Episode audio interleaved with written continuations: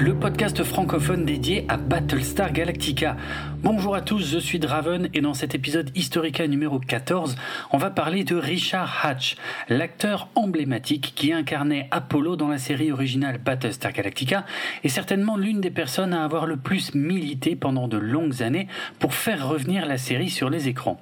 On en profitera pour rebondir sur plusieurs projets de suite de la série originale qui n'ont jamais vu le jour, mais qui ont commencé à poser quelques bases de la série réimaginée des années 2000. Décollage. Richard Hatch est né le 21 mai 1945 à Santa Monica, en Californie.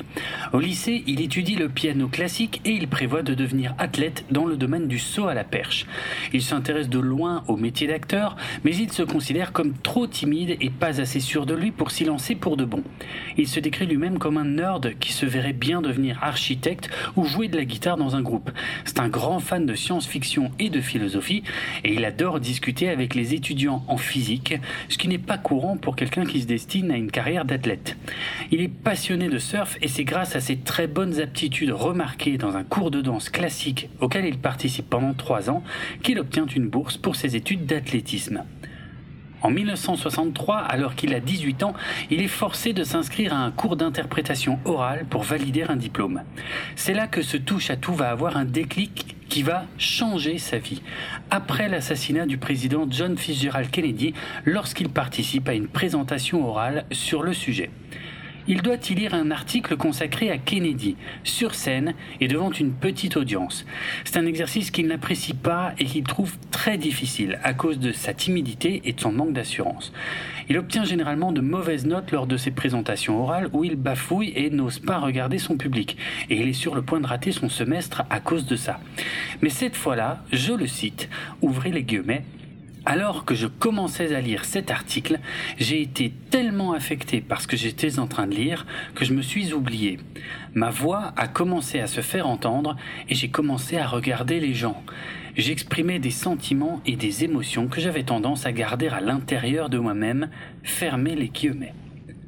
Encouragé par ses camarades et ses proches, Richard Hatch rejoint l'atelier pour acteurs d'Eric Morris de Los Angeles quelques années plus tard. La méthode d'Eric Morris consiste à aider les acteurs à se libérer de leur blocage émotionnel et de leurs tensions internes afin d'être totalement libres d'interpréter leur rôle. Cette approche va avoir un impact considérable sur l'acteur dont le parcours sera alors toujours lié à la thématique de l'accomplissement personnel. Richard Hatch entame ensuite une carrière au théâtre et il se produit sur scène à Los Angeles, Chicago et New York. Il fait ses débuts à la télévision américaine en 1970 à l'âge de 25 ans. Il joue pendant deux ans dans un soap opéra très populaire nommé All My Children, La force du destin en version française. Pour l'anecdote, cette série s'est arrêtée en 2011, ce qui signifie qu'elle a duré 41 ans avec un total de 10 755 épisodes. Après ses deux ans dans All My Children, Hatch fait des apparitions dans plusieurs autres séries télé assez populaires, ainsi que quelques téléfilms, et comme je vous en avais parlé dans l'épisode Historica numéro 3, il devient connu auprès d'un très large public en 1976 en obtenant l'un des rôles principaux, en remplacement de Michael Douglas, aux côtés de Karl Malden dans la cinquième et dernière saison de la célèbre série Les rues de San Francisco. Après quelques autres apparitions dans des séries et téléfilms, il décroche l'un des rôles principaux de Battlestar Galactica en 1978 à l'âge de 33 ans. Bien qu'il ait initialement refusé cette offre car il avait peur que la série ne soit que de la SF fauchée et de mauvaise qualité, son rôle du capitaine Apollo lui a apporté une célébrité encore plus importante ainsi qu'une nomination aux Golden Globes qui récompense les meilleurs professionnels du cinéma et de la télévision américaine. Il continue ensuite sa carrière avec de petits rôles à la télévision, notamment les séries La croisière s'amuse, Dynasty, Santa Barbara et Alerte à Malibu, ainsi qu'au cinéma dans les années 80, 90 et 2000 jusqu'en 2017. Comme on l'a déjà évoqué dans notre épisode Historica précédent, Richard Hatch s'intéresse également à l'écriture et il collabore à plusieurs comics et romans Battlestar Galactica entre le milieu des années 90 et le début des années 2000. Mais ce qu'il passionne depuis longtemps, c'est le développement personnel et l'accomplissement de soi. À la fin des années 70, il n'a pas très bien vécu sa célébrité soudaine due à Battlestar Galactica, car il ne pensait pas en être digne. Il a également été complètement abattu par l'annulation de la série originale, car voici ce qu'il déclarait à ce sujet. Ouvrez les guillemets. Quand votre vie d'acteur grandit jusqu'à ce que vous deveniez une célébrité, avec toute cette adoration, c'est tellement au-delà de la réalité que, quand ça disparaît, on ressent de la privation. Tous ces gens qui prennent vos appels, qui acceptent vos rendez-vous et qui vous disent qu'ils vous aiment, c'est comme une drogue. Être célèbre, c'est comme être défoncé en permanence. Vous perdez ça, et ça tape directement sur vos problèmes liés au sentiment d'abandon. Ça verse de l'acide sur vos vieilles blessures. Fermez les guillemets.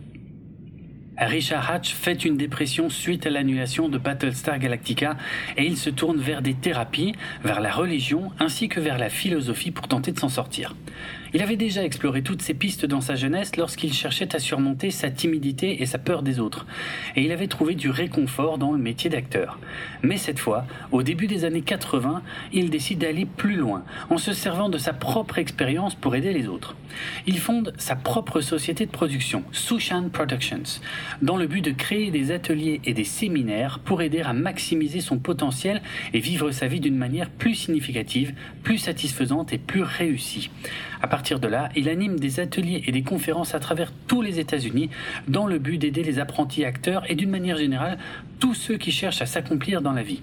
Il animera des conférences de ce genre jusque dans les années 2000. Au début des années 90, Richard Hatch pense être l'une des rares personnes à se soucier encore de Battlestar Galactica. Mais à la même époque, Glenn Larson, le créateur de la série originale, avait également en tête de relancer la série.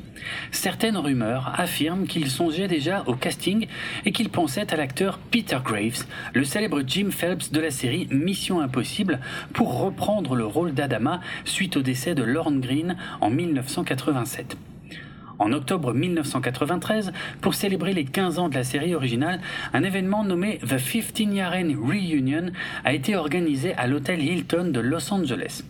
Glenn Larson y était présent ainsi que le responsable des effets spéciaux John Dijkstra, le compositeur Stu Phillips, le créateur des costumes Jean-Pierre d'Orléac, quelques producteurs et éditeurs de scripts ainsi que les interprètes d'Apollo, Starbuck, Shiba et Rigel, la jeune femme présente sur la passerelle du Galactica qui donne l'autorisation de décollage au Viper. Glenn Larson comptait sur cette réunion pour attirer l'attention sur son projet, mais ça ne s'est pas du tout passé comme prévu. Pour des raisons peu claires, encore aujourd'hui, les employés de l'hôtel Hilton ont annoncé à la presse et aux fans que l'événement était annulé ou qu'il avait lieu ailleurs dans les semaines précédant sa tenue. Cela a duré jusqu'au jour même de la convention. L'acteur Dirk Benedict, Starbuck, affirme avoir dû passer par une porte dérobée pour entrer dans l'hôtel, tandis que John Colicos, Baltar, s'est présenté à l'accueil de l'hôtel où on lui a dit que la convention n'avait pas lieu ici et il est donc rentré chez lui. Inutile de dire que seuls quelques dizaines ou centaines de fans courageux ont réussi à trouver le chemin de la convention alors qu'ils étaient attendus par milliers.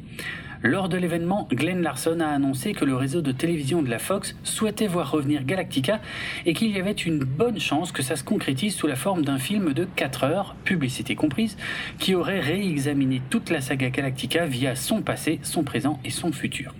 Mais la faible fréquentation de la convention a sonné le glas de ce projet de Glenn Larson, car la Fox en a déduit que plus personne n'était intéressé par Battlestar Galactica.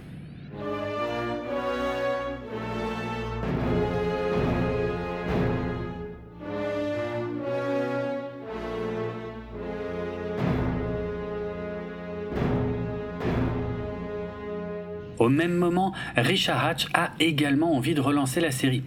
Lors de la convention des 15 ans, malgré le manque du public, il tente de convaincre ses anciens collègues de l'intérêt d'une suite à la série.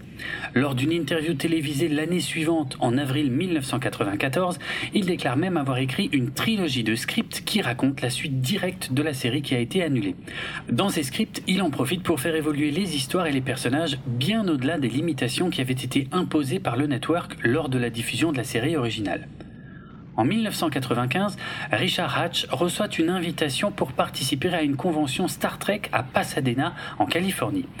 Il songe à refuser, car il doute d'y rencontrer suffisamment de fans qui se souviendraient encore de lui ou de Battlestar Galactica pour justifier une séance d'autographe. Mais il finit tout de même par accepter, par curiosité.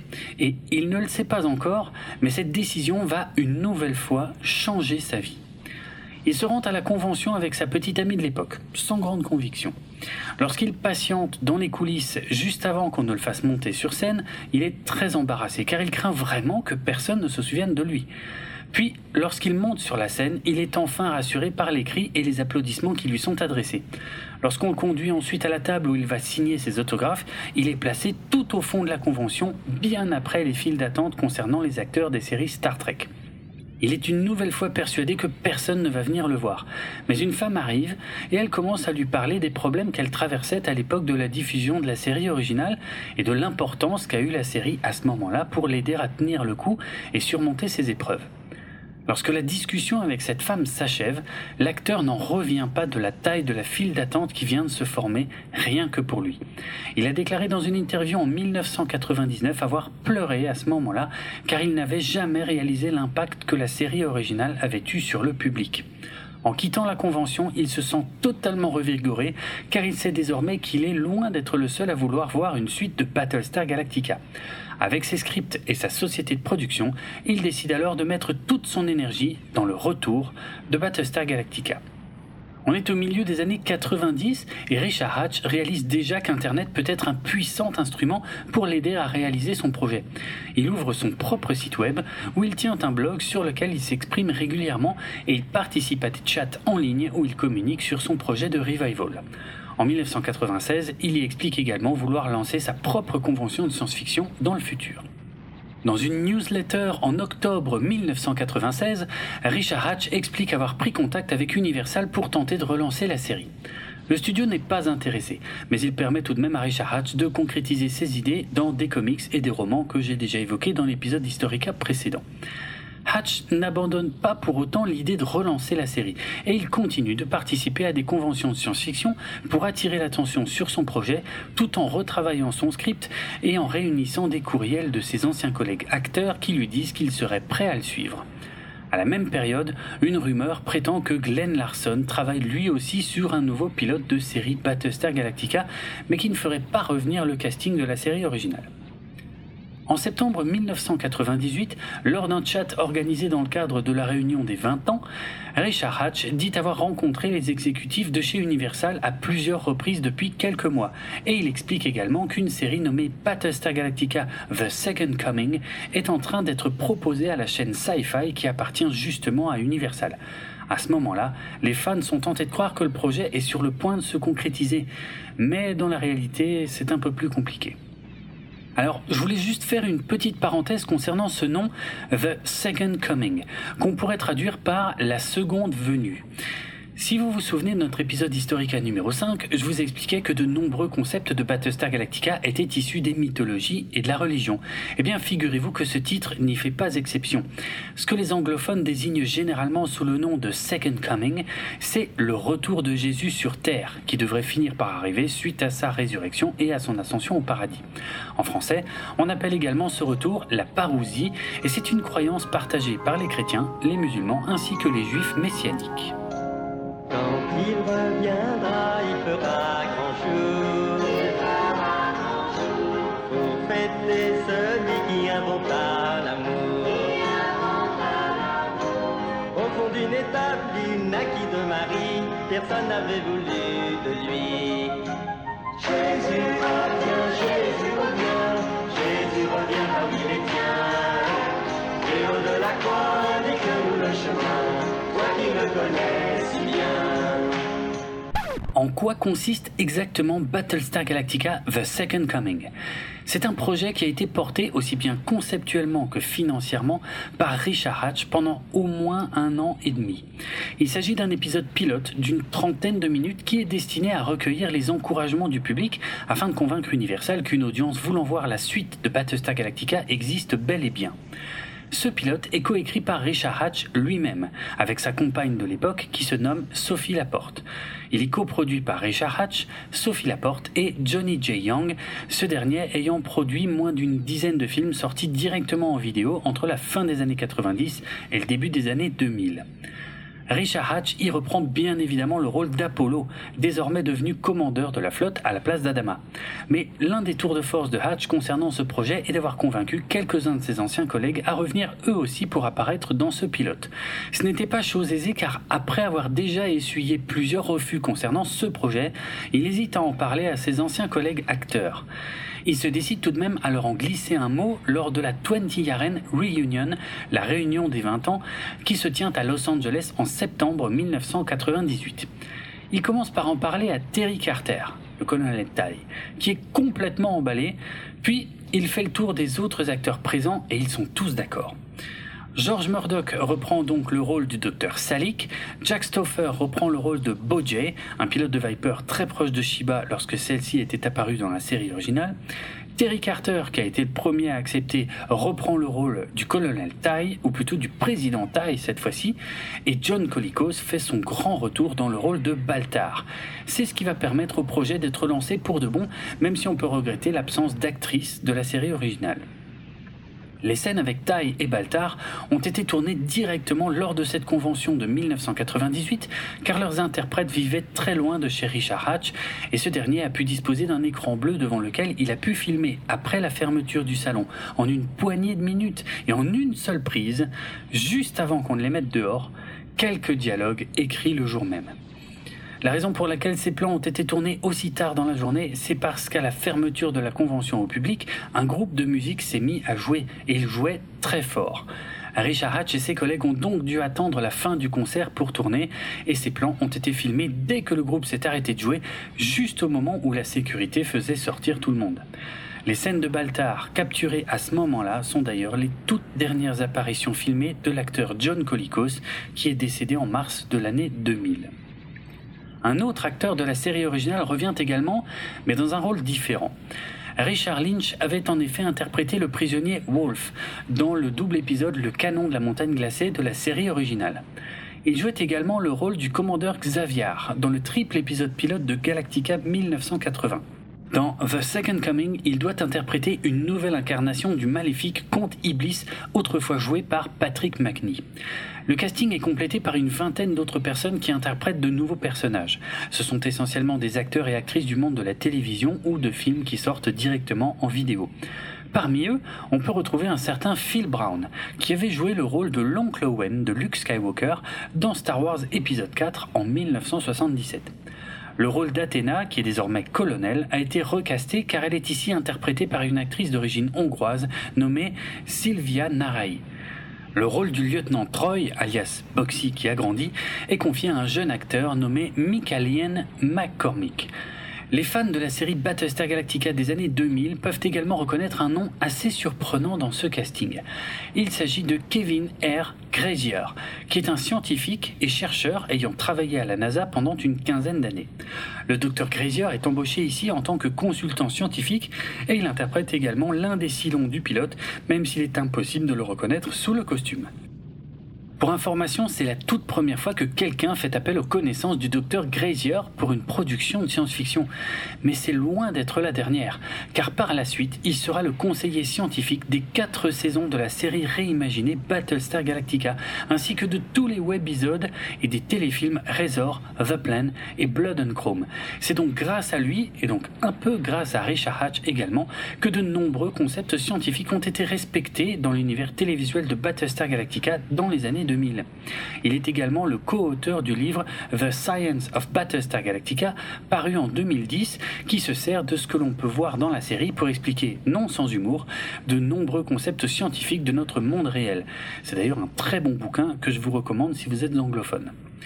Le docteur Grazier a également été conseiller ou consultant sur les films Gravity en 2013 et Pirates des Caraïbes, La vengeance de Salazar en 2017, ainsi que sur les séries Falling Skies, Defiance ou Another Life.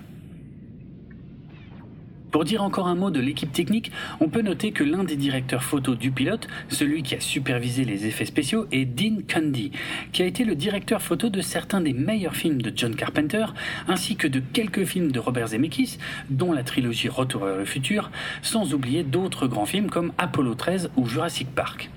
Les centurions silons du pilote sont légèrement redesignés avec des armures chromées plus anguleuses et pas par n'importe qui puisque c'est Andrew Probert, l'homme qui avait dessiné leur armure pour la série originale, qui s'en charge.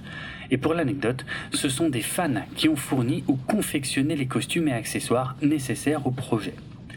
Le tournage du pilote de Battlestar Galactica The Second Coming dure un peu moins d'un an et il se déroule essentiellement les week-ends.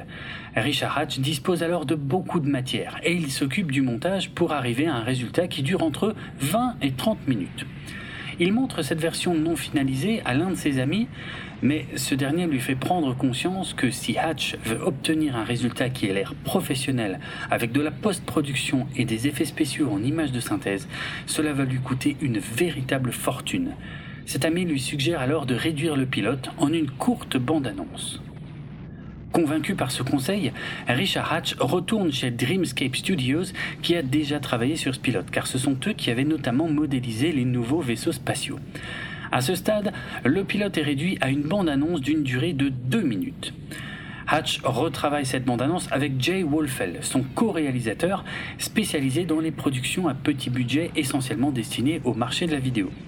Ensemble, ils réinsèrent deux minutes de scène coupée et organisent même une dernière journée de tournage pour obtenir quelques plans supplémentaires. Ils obtiennent ainsi un montage final d'environ 4 minutes. Il est aujourd'hui possible de voir cette bande-annonce sur la chaîne YouTube du co-réalisateur Jay Wolfell. D'autres chaînes YouTube proposent également cette bande-annonce, mais souvent dans des qualités assez mauvaises ou pas tout à fait dans le bon format. Celle qui figure sur la chaîne de Jay Wolfell, et dont vous trouverez bien évidemment le lien dans les notes de l'émission, est la seule à être directement issue du master vidéo de l'époque, et il s'agit donc de la meilleure version disponible. Sur la même chaîne, on peut également voir une courte vidéo des coulisses du tournage. On peut principalement y voir Richard Hatch qui enregistre une introduction destinée à être projetée aux fans juste avant The Second Coming. Les sites internet respectifs de Richard Hatch et Jay Wolfell contiennent également des anecdotes et des photos de tournage de ce projet. Cette bande-annonce contient beaucoup de scènes d'action, mais aussi de nombreux effets spéciaux en images de synthèse sous la forme de plans de vaisseaux, d'explosions et de fusillades laser. Évidemment, aujourd'hui, ces effets spéciaux ont très mal vieilli, mais pour être tout à fait franc, ils sont loin d'être honteux pour l'époque, surtout pour une petite production indépendante à faible budget.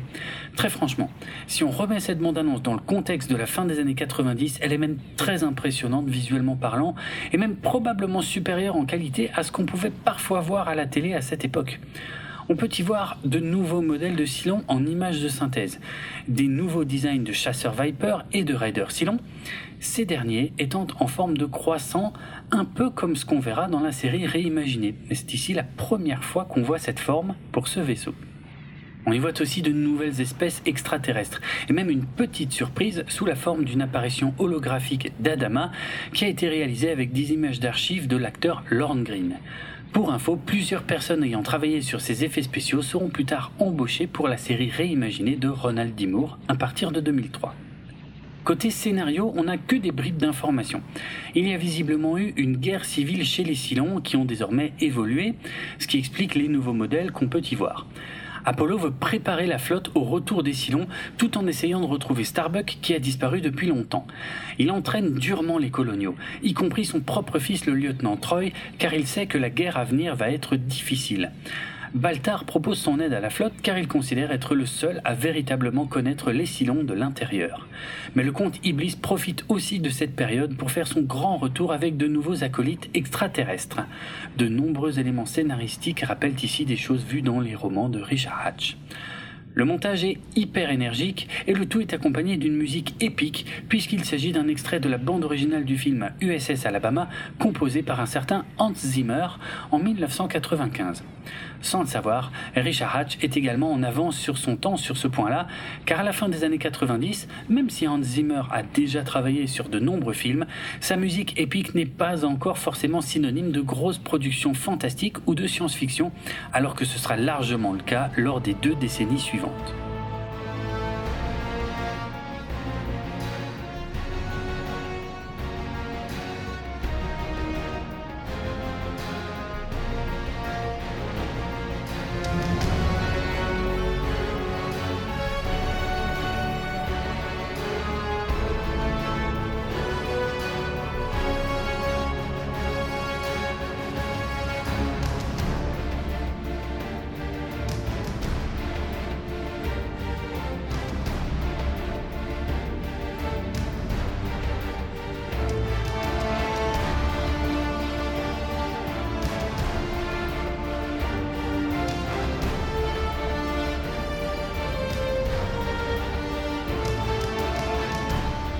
La bande-annonce de Battlestar Galactica The Second Coming est projetée pour la première fois aux fans lors de la Comic Con de 1999 qui se tient à San Diego en Californie. Lorsque le trailer se termine, il y a un moment de silence qui fait craindre le pire à Richard Hatch car il sait qu'il vient de présenter son projet à un public de fans impitoyables qui n'auront aucune hésitation à huer quelque chose qu'ils n'ont pas aimé. Mais c'est une explosion d'applaudissements qui arrive, et les fans se lèvent pour former une standing ovation qui dure 5 bonnes minutes. Lorsqu'on arrive aux questions du public, la première question à être posée est Est-ce que vous pouvez nous remontrer le trailer? La vidéo sera projetée une seconde fois à la fin du panel et encore à plusieurs reprises durant les autres jours de la convention où elle est réclamée par les fans. Des magazines américains assez connus comme TV Guide et People Magazine en parlent et les critiques sur Internet sont très élogieuses. Richard Hatch reprojette ensuite sa bande-annonce dans de nombreuses conventions à travers les États-Unis. Et à chaque fois, les réactions sont très encourageantes. Lors de la séance des questions du public d'une de ses autres conventions, Richard Hatch révèle avoir hypothéqué sa maison pour financer sa bande-annonce qui a coûté environ 20 000 dollars. Ce faible montant a été obtenu grâce au fait que la grande majorité des personnes impliquées ont travaillé gratuitement sur le projet, car sinon ça aurait coûté plusieurs centaines de milliers de dollars. Hatch déclare également avoir levé 40 à 60 millions de dollars de la part d'investisseurs qui seraient prêts à mettre cet argent dans une vraie production Battlestar Galactica. En novembre 1997, il déclare à la radio que sa levée de fonds atteint désormais 80 millions de dollars. Hatch reprend donc contact avec Universal. Une rencontre est organisée, mais bien qu'impressionné par la qualité du trailer, le studio ne partage pas l'enthousiasme de l'acteur et ne pense pas qu'il puisse y avoir une audience suffisante pour relancer la série. À cette époque, les conventions telles que la San Diego Comic Con ne représentent rien pour les studios, alors que moins de 20 ans plus tard, c'est dans ces conventions que les studios vont présenter leurs blockbusters de science-fiction et autres films de super-héros. Richard Hatch était là aussi trop en avance sur son temps, mais heureusement pour lui, un autre studio est intéressé par le projet. Il s'agit du studio Miramax des frères Weinstein qui distribue les films de Quentin Tarantino et de Kevin Smith ou encore la saga Scream ou le film Halloween 20 ans après qui cartonne à cette époque. Lorsque Richard Hatch reçoit un message du célèbre Harvey Weinstein, qui est encore un producteur très puissant à Hollywood à ce moment-là, il est aussi excité qu'inquiet. Car Harvey Weinstein ne semble pas s'être rendu compte que Richard Hatch ne possède pas les droits sur la licence Battlestar Galactica et qu'aucun film ne pourra être fait sans l'accord d'Universal. Mais Hatch décide de jouer franc jeu lors de sa rencontre avec Harvey Weinstein et ce dernier est tellement emballé qu'il ne s'inquiète pas des droits car il veut financer le projet avec Miramax et un autre studio nommé Patriot Films. À la base, Richard Hatch avait conçu The Second Coming pour la télévision. Mais l'enthousiasme de Harvey Weinstein le convainc d'envisager le cinéma car il se pourrait que l'influent producteur arrive à faire évoluer la position d'Universal sur le sujet. Tout semble aller pour le mieux pour Richard Hatch, mais c'est sans compter sur le mauvais caractère de Glenn Larson, que j'ai déjà évoqué plusieurs fois dans ce podcast. Le créateur original de la série décide en effet de poursuivre Richard Hatch en justice pour une violation de droit concernant Battlestar Galactica. Dès que cette procédure judiciaire est lancée, Miramax et Patriot Films se retirent du projet car ils ne souhaitent pas être mêlés à cette bataille légale. L'aventure de Battlestar Galactica The Second Coming s'arrête net à ce moment-là et j'ajouterai que la version inachevée d'une trentaine de minutes demeure complètement inédite à ce jour car il reste interdit de la diffuser à cause justement de ce litige concernant les droits de la franchise. Seule la bande-annonce de 4 minutes est tolérée car elle est considérée comme un fan-film. De nombreux fans espèrent toujours pouvoir voir la version longue du pilote, mais on ignore si cela sera possible un jour car cette version n'est possédée que par quelques personnes ayant travaillé dessus. Tout l'argent, le temps et l'énergie investis dans The Second Coming par Richard Hatch n'ont pas été complètement vains, heureusement pour lui car à partir de cette époque, Richard Hatch devient la figure de proue du fandom Battlestar Galactica. Les fans font appel à lui pour toutes leurs questions concernant la saga et Richard Hatch prend toujours le temps d'y répondre, aussi bien dans les conventions que par le biais de son site internet. Il est d'ailleurs le premier à avoir réservé et utilisé le nom de domaine battlestargalactica.com sur internet. Il le restituera plus tard à Universal et il ouvre une section Battlestar Galactica sur son site perso richardhatch.com qui est toujours en ligne à l'heure actuelle. Et comme je l'ai déjà dit, il réutilisera de nombreux éléments prévus pour sa vision de la suite de Battlestar Galactica dans ses romans publiés entre 1997 et 2005. En 2004, Richard Hatch expliquait avoir tout de même gardé de la rancœur suite à l'échec de son projet qui l'a laissé épuisé et dégoûté après avoir passé plusieurs années à se sentir proche de cet univers et de ses personnages. L'une des raisons qui explique le comportement virulent de Glenn Larson envers le projet de Richard Hatch est certainement le fait qu'à la même époque, Larson travaillait également sur une suite à la série originale de son côté. Les droits de Battlestar Galactica pour la télévision appartiennent à Universal. Mais en janvier 1999, Glenn Larson déclare avoir récupéré les droits pour le cinéma. En mars 1999, soit cinq mois avant la première diffusion de la bande-annonce de Richard Hatch, le magazine Variety annonce que Glenn Larson s'est allié au producteur Todd Moyer et au scénariste Mike Finch pour lancer un film Battlestar Galactica. C'est un film indépendant qui doit être tourné au Luxembourg pour un budget de 40 millions de dollars. Le producteur Todd Moyer a déjà produit les films Time Cop en 1994, celui avec Jean-Claude Van Damme, Barboyer en 1996, celui avec Pamela Anderson, et l'adaptation cinéma catastrophique du jeu Wing Commander qui s'est complètement planté en 1999. C'est la société d'effets spéciaux No Prisoners 3DFX qui appartient également à Todd Moyer et qui a déjà travaillé sur le film Wing Commander qui doit s'occuper des effets spéciaux de ce nouveau film. Un site internet officiel de ce projet de film Battlestar Galactica ouvre courant 1999. Selon l'article de Variety, l'histoire est celle du Battlestar Pegasus et de son commandeur Kane qui sont à la recherche du Battlestar Galactica dont ils ont perdu la trace. Kane et le Pegasus recherchent également un certain Battlestar Atlantis, à ne pas confondre avec le Battlestar Atlantia dont on voit la destruction dans le pilote original de 1978. Le Battlestar Atlantis serait le vaisseau qui a transporté les membres de la 13e colonie de Kobol sur Terre. Les fans sont heureux du retour du Pegasus, mais ils sont tout de même déçus que le Galactica et son équipage ne soient en apparence pas au cœur du film. Todd Moyer précise dans une interview suivante que le Galactica sera également bien présent dans le film, dont il sera une composante très importante.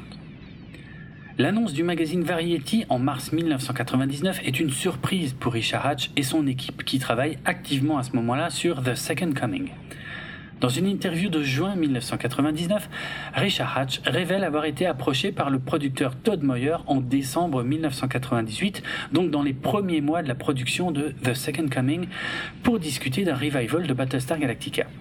Mais Todd Moyer n'a ensuite plus jamais répondu aux appels téléphoniques de Richard Hatch, qui n'a appris l'existence de ce second projet de film que via l'article de Variety. Pourtant, Moyer dit dans une interview en mars 1999 que la porte reste ouverte pour que Richard Hatch s'investisse dans son film si c'est approprié ou utile au projet. Hatch se déclare surpris que Larson possède les droits pour le cinéma et dans les mois qui suivront, Larson et Moyer ne cesseront de répéter qu'ils sont bien les seuls à posséder les droits exclusifs d'un film Battlestar Galactica pour le cinéma. Todd Moyer a ajouté dans une interview en août 1999 qu'il était lui-même à l'origine de ce projet de film et que c'était en faisant des recherches sur le détenteur des droits qu'il avait fini par rencontrer Glenn Larson qui s'était immédiatement joint à lui. Dans cette nouvelle interview, il déclare également que le budget de son film atteint 45 à 50 millions de dollars et que le tournage doit se dérouler à Babelsberg en Allemagne. Entre parenthèses, ça reste toujours inférieur aux 80 millions de dollars réunis par Richard Hatch si son projet se concrétisait. 15 à 17 millions de dollars doivent être alloués uniquement aux effets spéciaux du film qui comprendra pour la première fois dans la saga des batailles spatiales en images de synthèse, ce qui est encore très récent à l'époque. Pour info, c'est justement en mai 1999 qu'est sorti Star Wars épisode 1, qui a été la première grosse production à prouver qu'on puisse voir de belles batailles spatiales en images de synthèse au cinéma. À titre indicatif, le budget de Star Wars épisode 1 était de 115 millions de dollars. Après cette interview, le film de Larson et Moyer prend le surnom de projet IMAX, car ils veulent le projeter dans des cinémas IMAX, ou également projet Walking Vipers, car on a appris que les nouveaux modèles de Viper pourront se mettre en mode marche sur plusieurs pattes, un peu comme dans le jeu vidéo MechWarrior. À ce stade, on peut supposer que c'est parce que le projet de Richard Hatch semble plus avancé et plus populaire que celui de Glenn Larson que ce dernier lance une action en justice, même si la justification officielle reste une affaire de droit qui est légitime. Dans une interview en septembre 1999, Doc Benedict, Starbuck, déplore le fait que les deux hommes se soient lancés dans des projets séparés et il souhaite qu'ils puissent se mettre d'accord pour travailler ensemble. Il ajoute qu'il aimerait beaucoup jouer à un Starbuck plus âgé qui serait toujours un joueur et un dragueur invétéré. Ce rêve a d'ailleurs bien failli se concrétiser dans un projet dont je vous parlerai dans un prochain épisode, Historica. En décembre 1999, Glenn Larson déclare qu'il possède un script pour un film de deux heures et qu'il a abandonné l'idée d'un film en IMAX car la durée dans ce format à cette époque dépasse rarement 50 minutes. Il révèle aussi que l'idée de se servir du Battlestar Pegasus comme point de vue pour raconter les événements précédents sous un angle différent était une idée qu'il avait eue au départ pour avoir une narration visuellement novatrice et excitante. Mais à ce stade, il n'est plus aussi sûr de vouloir prendre le temps de procéder ainsi car il est certain de ne pas vouloir rester sur le point de vue du Pegasus pour le reste du film. Je vais ajouter ici que l'acteur Lloyd Bridges n'aurait pas pu reprendre le rôle du commandeur Kane qu'il tenait dans la série originale car il est malheureusement décédé en mars 1998. Tant qu'on parle du casting, je vais ajouter qu'il n'a jamais été clairement dit que les acteurs de la série originale reviendraient pour ce film. Ça a toujours été très flou de ce côté-là. En juillet 2000, la question des droits cinéma de Battlestar Galactica possédés par Glenn Larson est enfin officiellement confirmée lors du rachat d'Universal par le groupe français Vivendi. Juste après, en août 2000, quelques privilégiés peuvent voir un premier teaser vidéo du projet. On peut y entendre une version réorchestrée du générique original composé par Stu Phillips, tandis qu'apparaît le logo de la série originale qui est traversé de part en part par une lumière rouge qui reprend le principe de la visière du casque des Silons. Le teaser est entièrement composé de plans en images de synthèse puisqu'aucun tournage n'a encore eu lieu. On peut y voir des bâtiments avec un design de type Égypte antique, puis un Battlestar s'élève au-dessus d'eux et quelques chasseurs Viper traversent le ciel. On termine sur un gros plan d'un Silon avec son œil rouge qui passe de gauche à droite et la vidéo contient la mention lancement pour Noël 2000.